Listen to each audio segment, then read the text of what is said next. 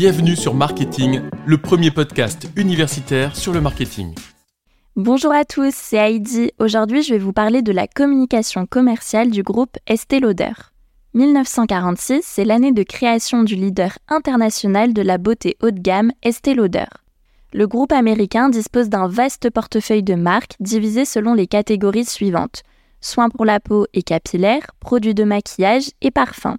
Les produits sont vendus dans plus de 150 pays sous les noms de marques que vous connaissez certainement, tels que Clinique, The Ordinary ou encore Bobby Brown Cosmetics. Tout est mieux avec une touche de luxe. Cette citation publiée dans l'un des posts Instagram d'Estée Lauder rappelle le prestige qu'offrent ces produits ainsi que la renommée du groupe. Pour commencer, le contenu publicitaire qualitatif est à l'image de la haute qualité des produits proposés par la marque. Les campagnes publicitaires sont élaborées et minutieuses de sorte à ce que les valeurs du monde du luxe soient respectées.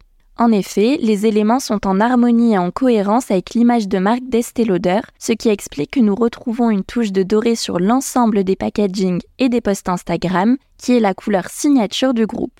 De plus, chaque vidéo promotionnelle nous emporte dans un monde imaginaire où la beauté de la femme est mise en lumière. C'est le cas pour les mini-films, qui est un contenu très apprécié sur les réseaux sociaux depuis l'apparition des réels. Grâce au jeu de lumière, aux associations de couleurs, au choix de matière ou encore au positionnement des différents éléments, les produits sont mis en avant. Quant à leur présentation, chaque vidéo débute par une vue d'ensemble du packaging, puis par le détail des composants du produit, ses origines et ses bienfaits. En proposant un contenu autant élaboré que luxueux, le consommateur se sent comme privilégié de pouvoir acheter ses produits. De même que lorsqu'un produit est bien présenté, les cibles sont plus aptes à passer à l'acte d'achat rapidement, sans chercher davantage de renseignements sur le produit, car tout est fait pour donner confiance. Un autre format de communication déployé sur Instagram sont les vidéos face caméra en voix off, où des égéries de la marque se filment en utilisant les produits de différentes marques du groupe. Ces tutos maquillage créent un lien de proximité avec le consommateur qui peut voir le rendu réel du produit et avoir ainsi envie de l'essayer.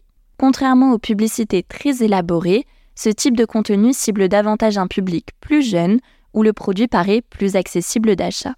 De plus, Estée Lauder a su adapter son contenu sur les réseaux sociaux en fonction de thématiques réelles et actuelles. Par exemple, la marque a sensibilisé ses cibles au cancer du sein en communiquant ses nouveaux produits sous les couleurs roses.